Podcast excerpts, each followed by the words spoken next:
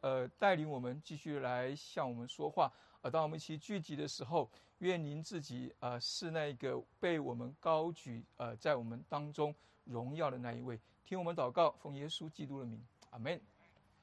好，弟兄姐妹平安。感谢神，我们今天又能够一起在呃这个户外的时候哈，我们能够一起来聚集，我们一起来呃敬拜神，我们一起来呃呃赞美神哈。那我看到我们当中很多人哈，这个都很知道这个环境哈，所以戴的这个适当的这个戴了一个帽子，好戴了帽子来哈。所以下次我们可能要变成一个标准装备哈，男女老少哈。哎，刚才看到王松的那个帽子应该。镜头应该照一下，我们大家都去买一顶。对对对哈，上上次是说戴墨镜哈，这次除了墨镜不够，我们可能还要戴一个这个遮阳帽哈，或者是说，是我看昨天那个有一些的团契有发说，我们要准备那个遮阳伞啊。呀，不论如何哈，我们来到户外哈，都是一个让人很兴奋的事情。啊，我们能够在呃这样一个神所创造的大自然当中哈，能够经历到神的爱啊，与弟兄姐妹一起来享受神的爱哈，盼望神啊与我们同在的时候，我们的心都是啊喜乐无比的哈。那说到神的创造哈，我不晓得大家最近有没有看到，我我我自己是蛮喜欢看那些的这个什么讲，呃这些太空哈，或是说这种这些一些星星、月亮、太阳的一些的照片哈。所以最近那个美国太空总署 NASA。好像在十一号的时候有发布了一个这个韦伯太空望远镜所拍摄到一张哈这个全彩星系照片哈，据说哈据说是人类至今对宇宙最深的一次探索哈。那因为我们今天在户外哈，没办法把那个照片秀给大家看哈。啊，那个照片看起来哇，你看到好漂亮哈，它有白的光，有红的，好像有白的光，有红的光，有黄的光，有橘色的光，有各样的光。在那个在那个照片当中哈，就让你看到好像是看那种什么星际大战的电影一样哈。但是据说哈，重重重点在这里哈，就就是他们讲到说那个地方是说人类对宇宙最深的一个探索。怎么样说呢？就是说，因为这些光，他们这些科学家解释说，从这望远镜照到，应当是在一百三十亿年前发出来的光。大家有没有想想想想想看哈？我如果是一年前，好就已经有一段距离，对不对？一百三十年就更大一个距离了，一百三十亿年前，你要想想看，那就是多远的一个事情，哦，它那个光哈，你说它你现在这个，就是说一百三十亿年前光，所以我我我自从看了那个照片之后，我晚上如果 出去的时候看到那个满天星星的时候，虽然我这个物理这个天文物理的知识不是那么多，我就在想，哎，这个星星哈。到它这个这个光到底是有多少距离？我有多少年哈？这是一个很有趣的一个事情啊。那就是说，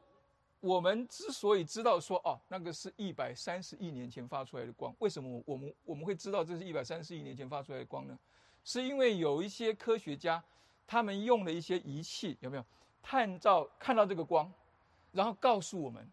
这是一百三十亿年前发出来的光，然后呢，我们就接受了这个资讯。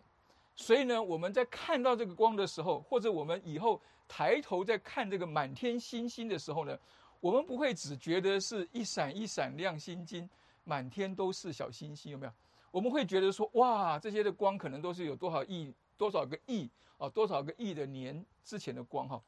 所以知识使得我们超越我们眼见的一切，有没有？就是我们眼睛所看见的，可能只是那些发光的星星。但是呢，因为，因为我们有了一些知识，并且我们相信这个知识，所以这个相信使得我们就怎样超越了我们眼睛所看见的一切事情，所以我们就想到从这个东西，我们就想到说，我们对于神从神而来的福音，我们是不是也有这样的一个相信呢？我们对从神而来的福音的相信有没有办法？使得我们能够超越我们眼见的一切，看到那个眼睛看不见之外的那个神，借着福音对我们带来的祝福。求神帮助我们哈！我们今天的题目叫做“福音的大能跟人生的超越”哈，所以我们今天盼望是从《腓立比书》呃一章的十二到二十六节啊，一起来看一下哈，就是保罗如何因着福音的大能。能够活出一个超越的人生。啊，我相信我们大家都希望我们的人生是一个能够超越的人生哈。就人生有很多的障碍，就是说我们想要做的事情我们做不到，或是我们想要做的事情没有办法顺我们的心能够做到，是因为路径当中有一些的障碍，不是我们不努力，而是我们有一些障碍在那个地方。所以盼望我们借着我们今天这样一个从呃保罗的一个呃这个自述当中哈。我们能够学习到怎么样子能够活出一个超越的人生啊！我们来看一下哈，我们来看一下今天我们的经文是在那个我们的单章有一个那个宣召经文下面有个腓立比书呃一章的十二到二十六节哈，这是我们今天的经文哈。我们一起来看一下这个福音改变的大能，使得保罗经历了人生四种的超越啊，四种的超越。第一个超越是什么呢？第一个超越就是超越了人生的困境。在那个一章的十二到十四节，我们看一下一章十二到十四节。他说：“弟兄们，我愿意你们知道，我所遭遇的事，更是叫福音兴旺，以致我受的捆锁在御云全军和其余的人中，已经显明是为基督的缘故，并且那在主里的弟兄多半因我受的捆锁就笃信不疑，越发放胆传神的道，无所惧怕。”保罗在一开始的时候，对着这些的呃他所爱的，他想到他们就喜乐的腓利比教会，讲述他目前的情况。他目前的情况是什么呢？他目前的情况是因着他传福音，所以他被下到什么罗马的监监牢里头。啊有人说他第一保罗第一次在罗马被被监禁是被监禁在一个像我们现在那个 apartment 哈一个公寓的那样一一个地方哈，就是说他的行动受到限制，而不是真正的被关在那个呃那个监牢里头啊，所以他才会有一些的同伴啊可以陪伴着他，并且呢他有一些人可以来探探望他哦，但是呢他的行动是受到限制的，所以他的他的身旁会有那个御云哈，就是那个罗马的兵丁。来看守他，哦，然后换班的看守他哈，我不晓得是按三班轮还是还是几班轮哈。以前我们在在台湾当兵的时候是站站站卫兵的话是两个小时一一一班哈，两个小时会换一班人，啊，两个小时换一班人，然后就说两个两个卫兵呢，一个是双数，一个是单数，所以呢，一个一个双数，一个单数，就是说你换的时候绝对不会两个都换走。啊绝对会有一个留着，一一个一个会被换掉哈。那我不晓得罗马的他这个 这个兵丁看守保罗是不是这样情况？但是他罗马他是在被限制行动当中的一个人。但是我们知道说他为什么会受受到受到这个限制呢？是因为他要传神的福音。这个重点来了哈，就重点来了，就是说他为着这个全能的神哈，这个大能的神传这个带有什么？大能的福音的时候，怎么会被拘禁在罗马的这样一个兵丁看守当中呢？所以，如果我们是保罗的话，我们会想到说：为什么会这样子？为什么会是我呢？为什么我会有这样的一个处境在这个当中呢？有没有？但是我们看保罗，他在这个地方讲到的是怎么样？他说：“我所遭遇的事，更是叫福音兴旺，以致我受的捆锁，在御云全军和其余人中间，已经显明是为了基督缘故，并且那在主里的弟兄多半因我受的捆锁，笃信不疑，就放胆传神的道，无所惧怕。所以，我们看见他提到了两个事实哈，一个事实就是说，他因为受到这样一个拘禁，使得那些拘禁他的哈看管他的那些的罗马的兵丁，能够怎么样听到福音。”这是他告诉他们他的现况的第一个重点。第二个重点呢，就是说，因为他目前被拘禁在那个地方，使得其他地方的弟兄姐妹听到说：“哦，传福音的保罗被拘禁了，在罗马。”说半他说多半因我受了捆绑，就笃信不疑。笃信不疑什么？笃信不疑，他所传的这个福音是一个什么？是出自于又真又活的神。因为出自于又真又活的神，这位又真又活的神一直与保罗同在，所以他不看他目前受的这些的什么情况，反而是看他目前的情况带出来对福音带出来一个什么一个一一个果效。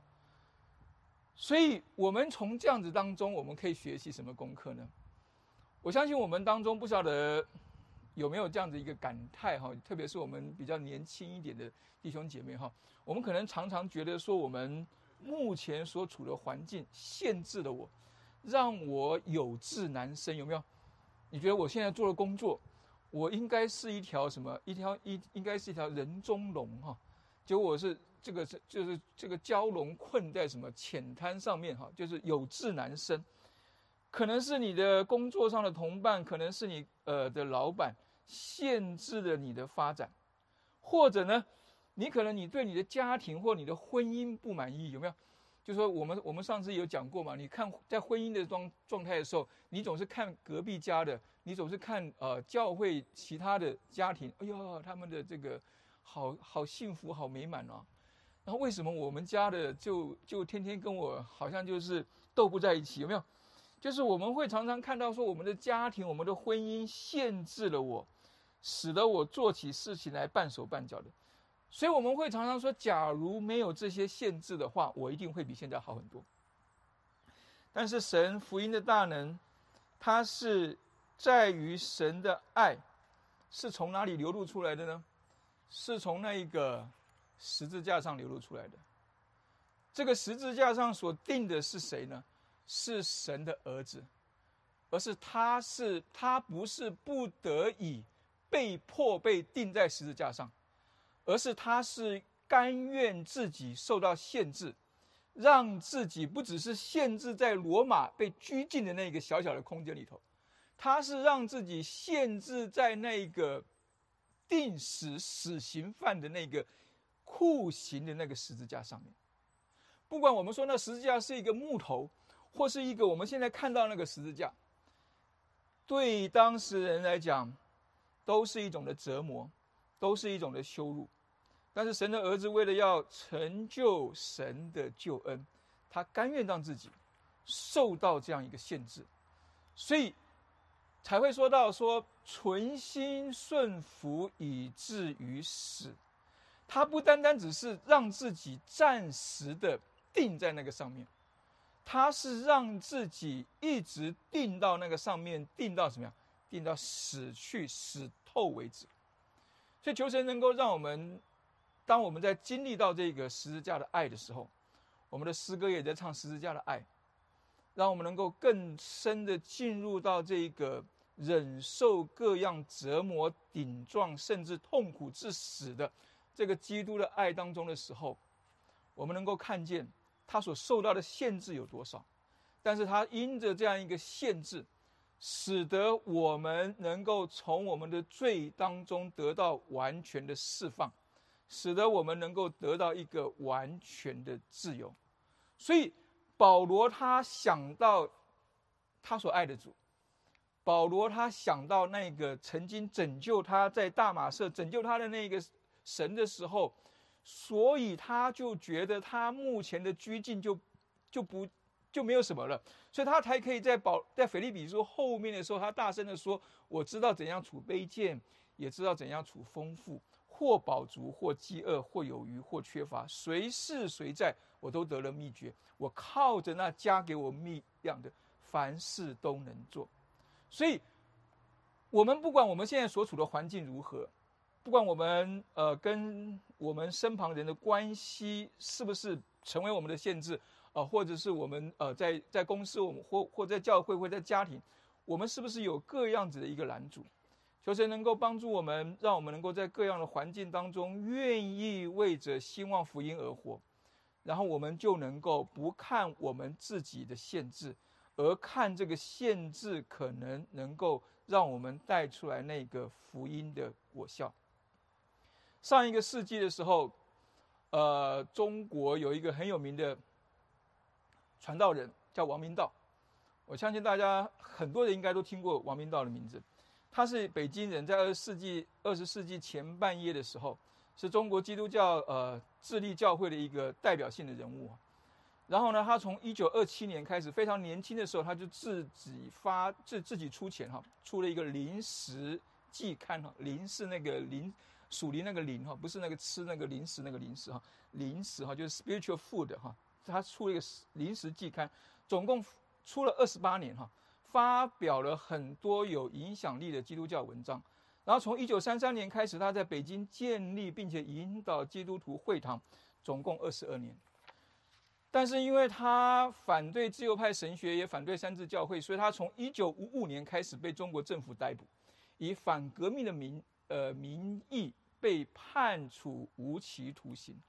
从一九五五年一直到一九八零年才被释放出来，但从来都没有被平反。一九九一年他在上海因病辞世哈。那我们看到他这个时间的时候，我们会想到说，当我们现在提到王明道的时候。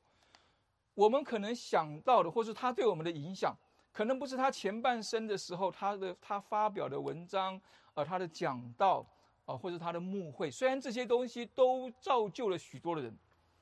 但是我们现在想到王明道的时候，我们可能就想到的是，他是为着持守纯正的福音的道，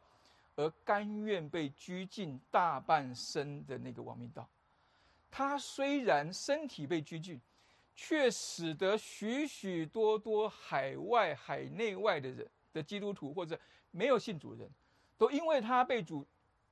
从他被主为主被囚的那个生命见证当中得着的激励，而能够勇敢的继续传福音下去。如同保罗所说的，他这个地方讲到是说。那并且那在主里的弟兄多半因我受的捆锁就笃信不疑。王明道他的见证，使得许许多多的人对所信的道笃信不疑。求神能够帮助我们，帮助我们看重新的看待我们目前所处的环境。神是不是要让我们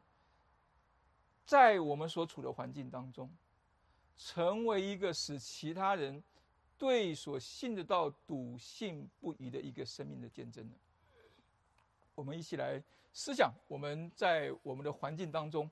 我们究竟能够为福音做什么？而福音能够继续的改变我们什么？第二个，我们第二个我们看见哈，第二第二个我们看见福音的大能带来的超越是超越融入的一个超越，就是十五章呃第一章的十五到十八节，他那边讲到说。有的传基督是出于嫉妒纷争，也有的是出于好意。这一等是出于爱心，知道我是为便民福音设立的；那一等传福音是出于结党，并不诚实，意思要加增我捆锁的苦楚。这又何妨呢？或是假意，或是真心，不论怎样，基督究竟被传开了，为此我就欢喜，并且还要欢喜。十五到十八节这段的经文当中，保罗讲了一句很有名的话，什么话呢？他说：“这有何妨呢？有没有？It doesn't matter. What matter? What then？你不管你英文怎么样翻，就是这个东西有什么？这有何妨呢？什么事情有什么和有有什么妨碍呢？不是他被拘禁这件事情。他现在讲到他所处的另外一个难处是什么难处呢？就是他传福音的时候，有人出于嫉妒。”使得他怎么样？就是来要使得他受到更多的迫害，就是加增他捆锁的苦楚。但是他说，有人出于嫉妒，有人出于好意，这等是出于爱心，为我辨明福音设立的。那一等传福音是出于结党，并不诚实，意思要加增我捆捆锁的苦楚。也就是说，他他身旁他经历到的是两样人的对待，一种人是要。帮助他的一种人是要害他的，但是不不论是帮助他的，不论是害他的，他看待这件事情，不像我们看待这件事情的看法。如果我们是保罗的话，我们会说：“哎，你我我传福音，你你你凭什么？凭什么误解我？凭什么曲解我？凭什么恶意的重伤我、毁谤我？有没有？我们常常会觉得说，我们好像掉进了一个什么？别人对我们的一个不谅解，别人对我的一个伤害，别人的对我的一个一个一个一个一个一个心灵上，或者说我们这个尊严上的一个迫害上面，我们最怕的就是不是外面环境的压迫，而是我们内心当中感受到不受尊重，甚至被人恶意的压在底下，让我们觉得说我们不应该受到这样一个气。不应该受到这样一个委屈，有没有？特别是在教会同工的当当中，我们最常遇到的冲突跟纷争，可能多半就是来自于我们觉得对方不尊重我，我们觉得对方在羞辱我。但是保罗看这个事情的是看法跟我们不一样的地方，不是因为保罗的修养比较好，所以他能够忍得住。他说：“算了，一切就得饶人处得且饶人。”因为不是的，他说这有何妨？是因为他看重这件事情，跟我们看重的是不一样的。他因为福音的缘故，可以超越个人的羞辱，如同用生命来传这福音神的大能的耶稣基督一般。耶稣基督在世上三年半的时间，他受到许许多多宗教领袖的打压，他受到许许多多宗教领袖的误解，他甚至受到他们的什么恶意的重伤跟恶意的毁谤。为什么？因为。种种的原因，但是耶稣他不看这些事情，他也没有常常去为自己辩解，有没有？甚至到了十字架上，我们看见他在十字架上还是受到别人的辱骂，受到人的讥讽，甚至被人唾弃。但是耶稣基督面对这些人的态度是什么呢？就是如同保罗在这个地方讲到的：“这有何妨呢？这有什么妨碍呢？”在十字架上的主耶稣所想到的，可能就是说，不论怎样，救恩总被完成了。所以他所受到误会，他所受到的这些的讥讽、辱骂、伤害，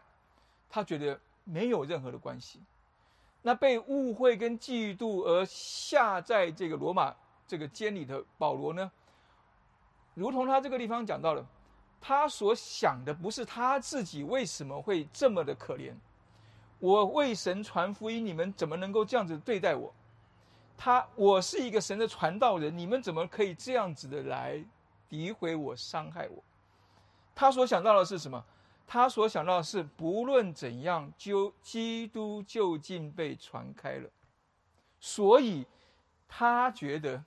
他被误会，他被重伤。他说：“这有何妨呢？”不是说他的修养好，我刚才已经讲到了，而是说他不在乎，他在乎的事情是说，只要福音能够传开，用任何的方式都可以，都可以啊，就是我们就是要用尽一切的方式把福音传开来。我自己受到的伤害，我自己受到的委屈，神知道，总会有水落石出的一天，所以许多的人。如果因为我受到伤害，因为我受到一些的贬损，然后我就离开，或者我就做出了一些神不喜悦的事情，伤害到了神的教会，伤害到了这个福音传递的机会的时候，可能有些人就再也没有机会听到福音了。所以，对于保罗来讲的时候，他能够超越他的融入，不是因为我在讲到他，不是因为他修炼的好，他的修养好，他的忍耐的功夫好，而是神的爱所带出来的福音，使得他能够超越这些我们比较难以超越的被人的伤害、被人的藐视。原来这福音带来的是一个爱的力量，那个爱的力量。理当能够医治疗，具有医治的疗效，帮助我们能够在我们所受的伤害当中能够疗伤止痛，并且能够把这样一个带有爱的力量的福音，能够传递给更多有需要的人。因为爱的力量无法被任何环境给限制，即使是我们的融入得失。再讲另外一个中国。上一个世纪，也是一个很有名的一个传道人，中国被称为中国最伟大的布道家，大家应该知道就是谁哈？就宋尚杰。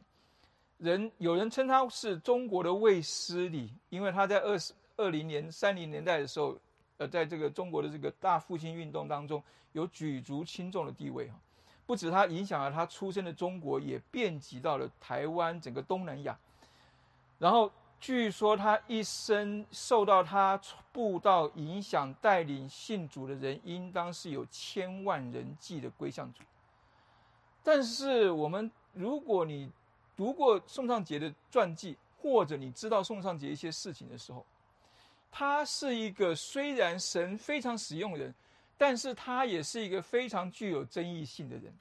第一个就是说，他他曾经在美国为着福音，被神学院认为他发疯，而把他送进了精神病院去，至少在精神病院待了六个月以上的时间。第二个呢，他后来同意美国神学院的这个对他的一个要求，就是说，只要他愿意离开美国，他们愿意把他从精神病院当中带出来，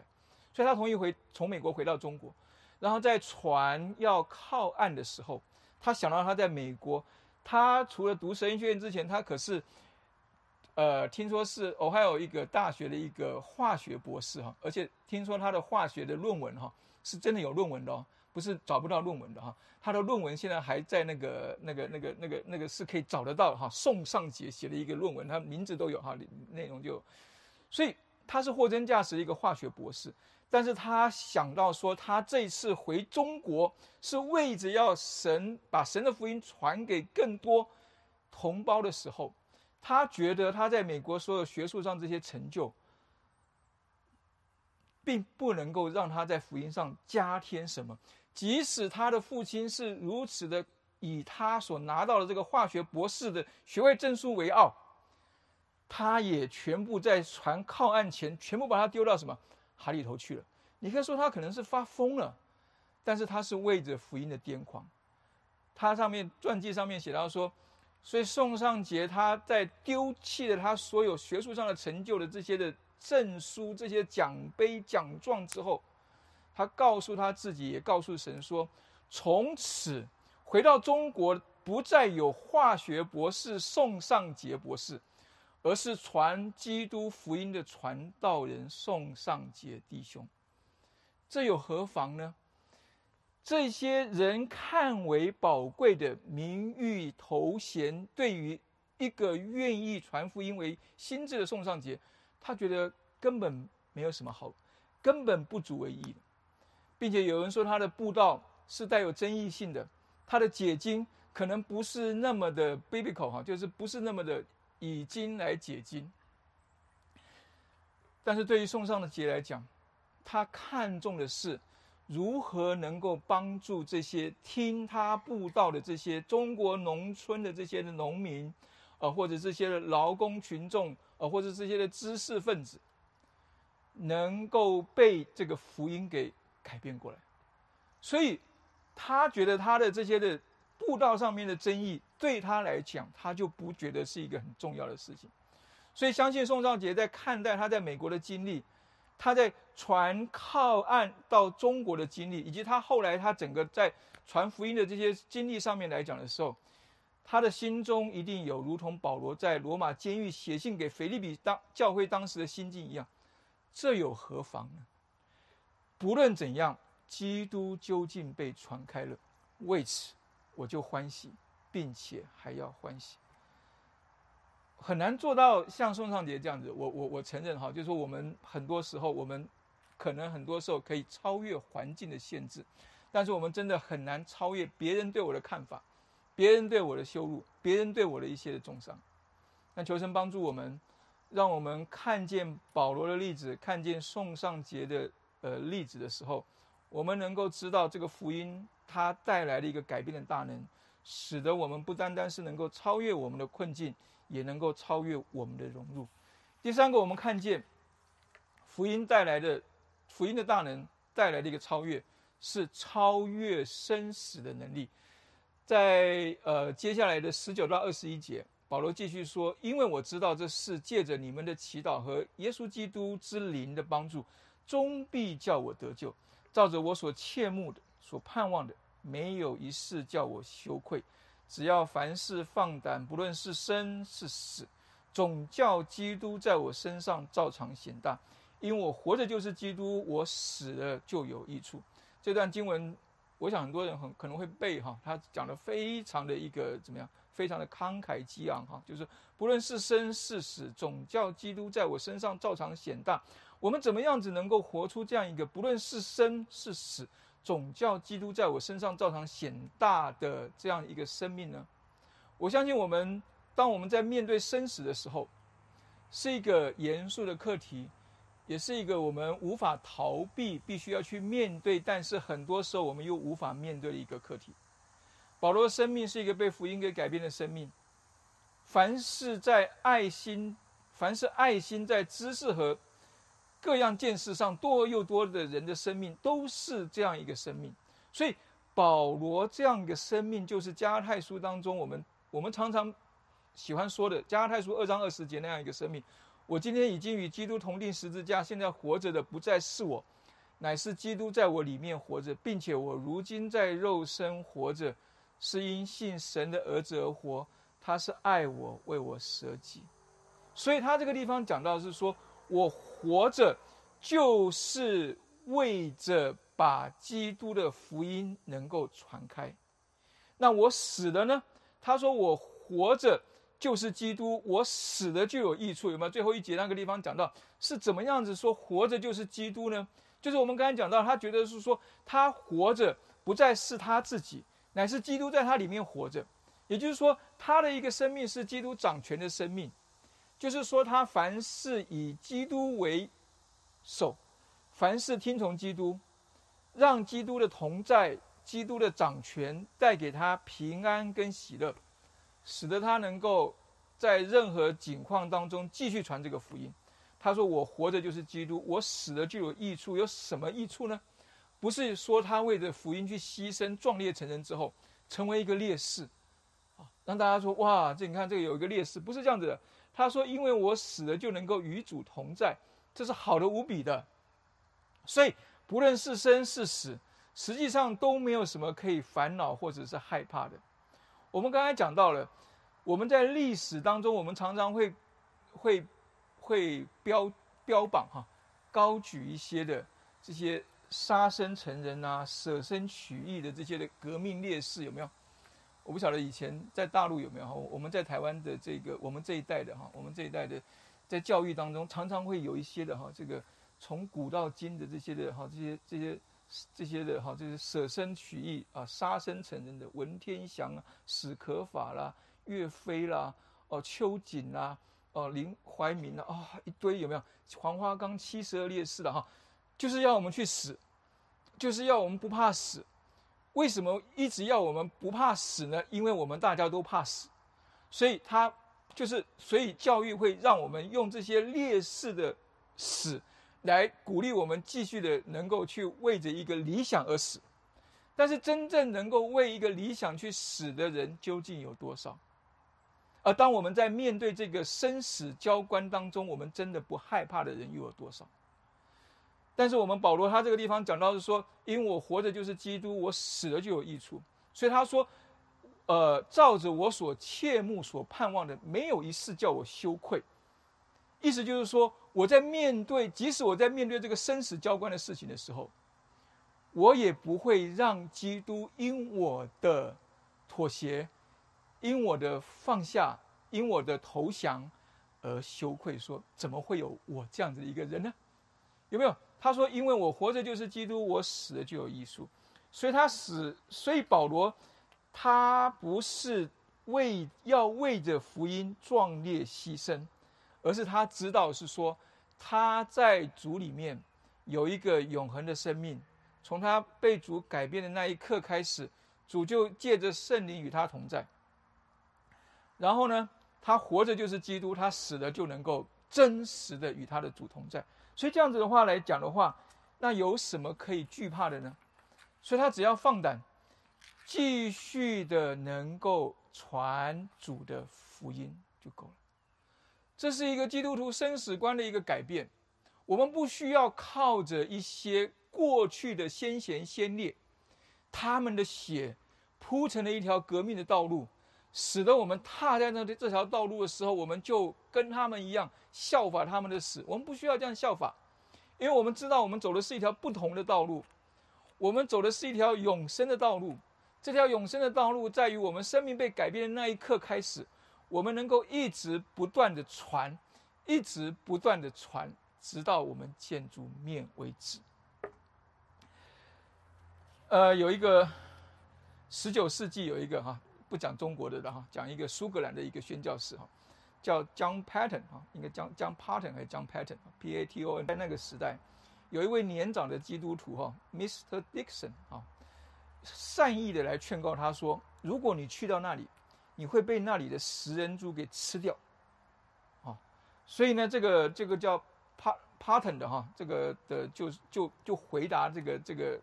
善意劝告他的这个长者哈，就是说，Mr. Dixon 哈，你的年纪已经很大了，不论你活多久，你终会一死。当你死后埋在地里的时候，你会被虫给吃掉，而我也终会一死。如果我活着能够为主而活，侍奉他，荣耀他，那么死了后，就算被食人族吃掉，又有何妨呢？这与被埋在地里被虫吃掉有什么差别呢？到了复活的那一天，我们都要以荣耀的身体与主面对面。求神能够帮助我们，当我们接受这个福音的时候，领受这个救恩的时候，我们的生命被改变，我们有一个不同的价值观，我们有一个不同的人生观，我们在看待生死的事情上，也能够有一个更加。豁然开朗的一个看法，如同这个苏格兰十九世纪苏格兰的宣教士一样，我们不是不怕死，而是我们知道我们怎么样去面对死，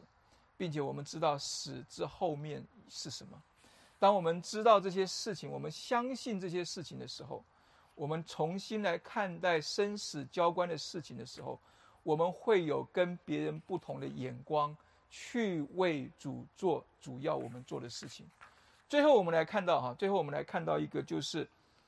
超越自我。我们可以超越困境，超越融入，啊，超越困境，超越融入，都是从外在加诸我们的一些的呃这个限制，或从内在发出来，使得我们呃有了限制。那第三个，这种生死是我们无法面、无法避免、必须要去面对的一个障碍。那最后一个呢？最后一个超越自我呢，是我相信可能是我们活到活在这个世界上，我们每一个人都必须面对，也最难克服的一个最大的一个障碍，就是自我的超越。你看到很多的书哈，很多的书从古至今都在教我们哈，都在教我们什么？如何的超越自我啊？如何的追寻自我？如何的自我实现？有没有如何的实现自我的价值？所以我们可以说，这个世界哈，在我们没有信主之前，世界的观念里面，我们是为自己而活的。哦，我们中国人不是也说“人不为己，天诛地灭”吗？有没有？那在人本主义的这样一个呃呃里里面强调的以自我为中心的这样一个人生观里头。世界的中心不是太阳，也不是地球，世界的中心是我这个魂球。我虽然是我虽然可能是一个魂球，但是我是我人生的世界的中心。也就是说，所有的事情是以我为出发，所有的事情是为着我的利益而争取，所有的所有的事情是为着我的好处而去做的，所以。好像说，我们这个世界教导我们的这样一个呃呃这个人生观里头，告诉我们的事情是说，我的人生纵使不是与天斗、与地斗、与人斗，其乐无穷，也要在人世当中尽我们所能的，去把一切可能控制我们的势力当中，抢回那个我的存在、我的尊严、我的主导权。使得我的生命是由我来主导，我的生命是由我来控制，我的生命是以我为中心发展出去的各样的一个事情，这样子的生命，这样子的人生才有意义。但是我们仔细的想一想哈，我们仔细的想一想，我们的生命如果真的这样子的时候，才真正的有价值吗？这样的一个生命是怎么样一个生命呢？我们刚才讲到是说。我们可能会觉得说，我们受从小受制于各种不同的势力在控制着我们，小时候控制我们的是父母，让我长大一点的时候控制我们的是师长，再长大一点的时候控制我们的是我们所呃身旁的我们的朋友，再长大一点的时候控制我们的可能是我们的配偶，再长大一点的时候控制我们的可能是我们的孩子，或者呢，我们换另外一个角度来看的时候，我们在学校的时候控制我们的是学校。我们出了学校之后，控制我们的是公司；我们进了教会之后，控制我们的是教会。所以，我们这个人的价值，因着这些势力的控制，我们可能都受到一些的压制，使得我们没办法发挥我们的自己。所以，我们要从这些势力当中抢回我们的自己。但是，如果你真正的所谓的从这些的人当中，或从这些的势力当中抢回了你这个人的主导权的时候，会是一个什么样子呢？这些的人，你从一个角度来看，他是控制你的人；这些人从另外一个角度来看，他是爱你的，你爱的人。你的父母、你的师长、你的朋友、你的配偶、你的孩子，都是你生命当中你爱的，或者或者是爱你的人。所以你可以说，他们控制着你。但是你也可以说，那是因着你对他们的爱，他们对你的爱来控制你。所以，如果你今天说我从我从他们当中，我把我的这个生命的主导权整个的抢回来的时候，会是一个什么样子呢？当我们跟这些人划清界限，或当我们跟这些人要了我们所谓的主导权的时候，我们怎么样对这些人？这些人也许也这样子来对待我们。那现在接下来问题就是说，究竟谁应当让谁呢？这是自我中心的人生观一个一个难题或是一个困境。那个困境就是说，我以为我以我自己为中心，我能够得到最大的益处。我看待我身旁的人都是我的工具，都是我谋取最大利益的工具而已。但是如果我们这样看待人的时候，人是不是也这样子来看待我呢？当别人这样子来看待我们，我们这样看待别人的时候，我们之间的关系会是一个什么样子的关系呢？可怕的情况就是说，发展到极致的时候，我们的人生当中没有了亲情，没有了友情，没有了爱情，没有了朋友，没有了家人，没有了配偶，没有了孩子，没有了工作，没有了教会，没有了家庭。最终也没有了人生，没有了我自己，因为我这个人的存在不是一个单独的存在，我这个人的存在是靠着这些的关系，靠着这些人来存在的。但是我一昧的想要以我为中心，让其他人来回环绕着我来运，来供应我，来满足我的时候，实际上我可能输到什么都没有。但是，如果我们能够更多的为着别人的好处而放下自己的利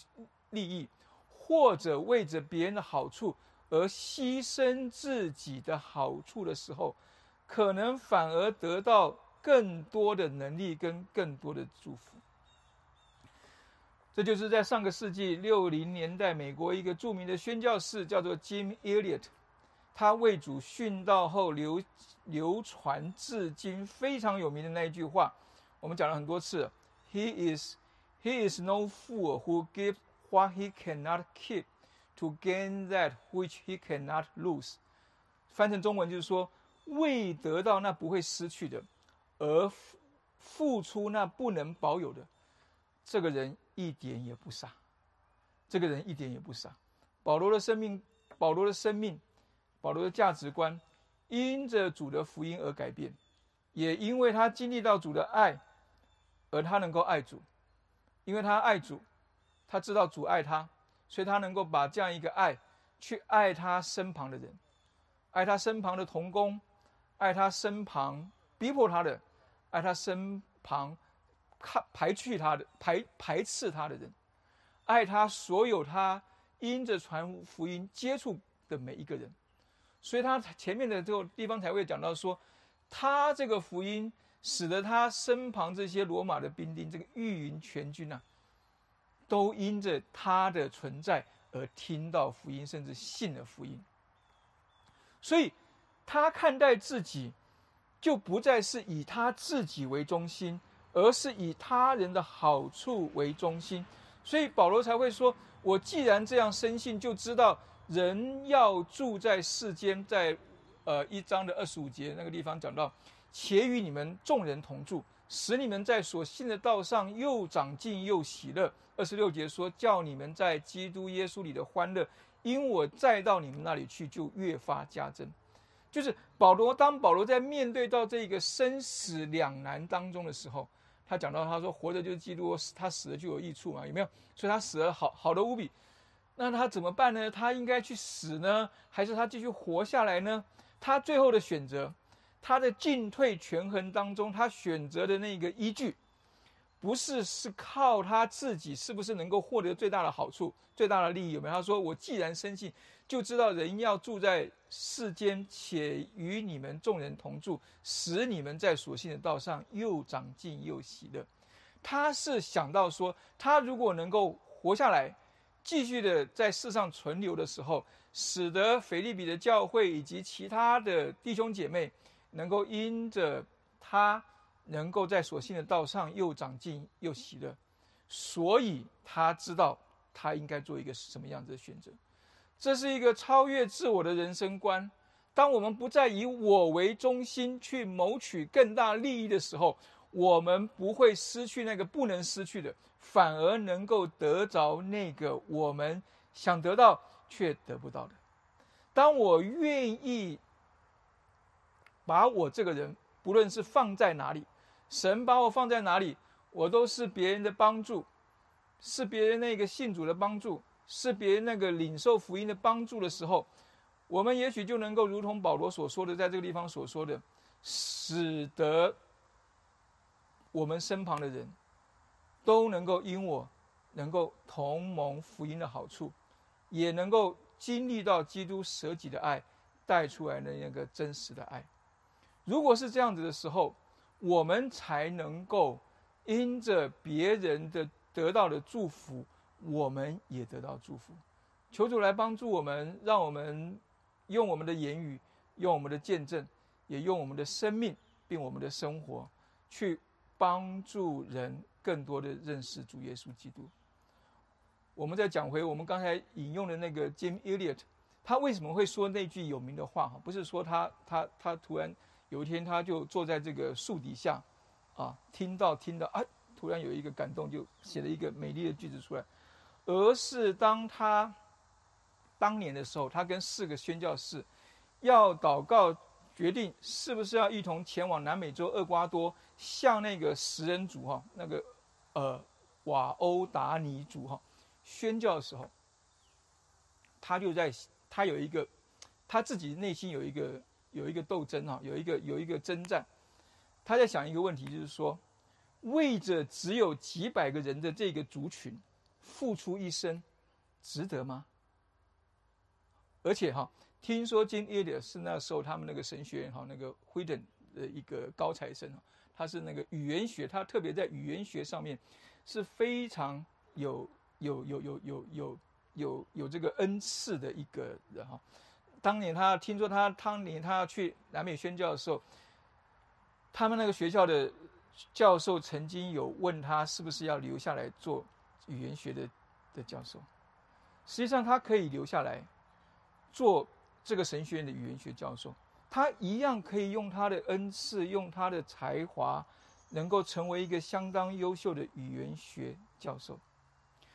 但是，他思想到，虽然这边只是几百个人的一个族群，他不看重他自己这样一个优秀的人的一生。他用神的眼光来看待他自己，他领受到神的呼召，所以他愿意用神的眼光看他自己，并且看待其他人的时候，他选择了一条我们现在看起来好像投资报酬率非常低，甚至有生命危险的一个向食人族宣教的道路。最后很不幸的是，他跟着四四个宣教士没有去多久。就被这这个这个族这个族人因着因着一些的误误误解，被他们给杀害掉了。所以，为了得到那不能失去的，而付出那不能保有的，这个人一点也不傻。我们要说的事情是，愿意竭力的把福音传给任何人，带领任何人信主的，在神的眼中都看为宝贵。即使他的生命可能只有短暂的三十几年，即使他的生命可能只有短暂的二十几年，即使有一些宣教士可能他还没有到达他的宣教工厂就死掉了，但是这又何妨呢？他不以自己为中心，他不一直抓取更多对自己有益的事，他只摆放在神的面前，让神来使用，使用他们一生，而神就能够借着他。借着他们的一生，甚至他们死了之后的生命，继续的把这个福音传开来。我们今天要能够超越环境，超越融入，超越生死，更重要的事情是我们能不能够超越我们自己这个人为中心的想法为中心的人生。我们靠自己很难做到，甚至根本做不到。也许我可以超越一两项。也许我可以在某一些的事情上超越一些些，但是我们可能又在其他事情上，我们又无法超越，我们又在这个障碍当中又跌倒了。但是如果我们能够有如同保罗一般被福音给改变的生命，我相信我们在座的多数人，我们都有这样一个生命，并且我们能够用神的眼光重新来看待我们与神、我们与人，并且我们与自己的关系的时候，当我们抬头。仰望天空的时候，我们就能够看到一百三十个亿年前那一个发出来的光芒，我们就能够看到比这个更高、更远、更深的那个从起初创造天地所发出来的那个真光，它照亮到我们的心当中，使得我们的生命能够得到改变。愿神能够帮助我们。当我们在呃二零二零年已经走到走过一半，剩下不到半年的这个时候，也许你会说，我前面的这一半年好像什么都没做到，那我如何的能够好好的活剩下的这半年呢？剩下的半年，我相信我们环境当中仍然有许多的限制。我们身旁的人仍然会有意无意的伤害到我们，刺痛到我们的自尊，并且当我们在面对生死交关的事情的时候，我们永远这是永远无法逃避，我们必须要去面对的事情。更重要的事情是我怎么样子能够从自我为中心的一个人生观当中转变出来，能够用神的角度来看我的人生，使得我能够超越。超越我所不能超越的，特别是当我们在这个华人福音堂走过神丰盛的四十年之后，我们今天处在一个历史的时刻。中国人说“四十不惑”嘛，对不对？那我们在这样一个四十当口的当中，我们就应当是活出这个不惑的生命，不疑惑。今天人要看这个福音堂，也许我们会讲到四十年前的情况。但人家要看四十年后的这一群人，我们能不能够活出一个不疑惑的生命？这个生命使得我们能够超越环境的限制，超越融入的得失，超越生死的两难，超越自我的中心。这样子的生命摆放在福音堂当中的时候，因为福音堂是神，他要带领走过四十年，还要继续走四十年，再多四十年。再多四十年的一个教会，愿神能够继继续的来祝福这个教会，也祝福我们每一个今天在这个教会当中的弟兄姐妹。我们一起来祷告。慈悲的父神，我们感谢主啊，让我们能够呃在呃福音堂当中，我们呃处在这样一个历史的时刻里。主，我们心中有许多的疑惑，我们对我们的信仰有许多的不确定。我们对我们的人生也有许多的不确定。主，我们看见我们在环境当中，我们常常遇到一些的拦阻。我们常常会想到我们自己这个人是一个什么样子的人，别人如何看待我，我如何看待我自己？主，但是我们常常忽略掉主您自己如何看待我这个人，帮助我们。当我们在思想这些事情的时候，这些事情都会成为我们的拦阻，都会成为我们的障碍，使得我们的人生没有办法超越。唯有主，我们想到您如何看待我们的时候，我们才能够超越这些的障碍，我们才能够超越这些的限制，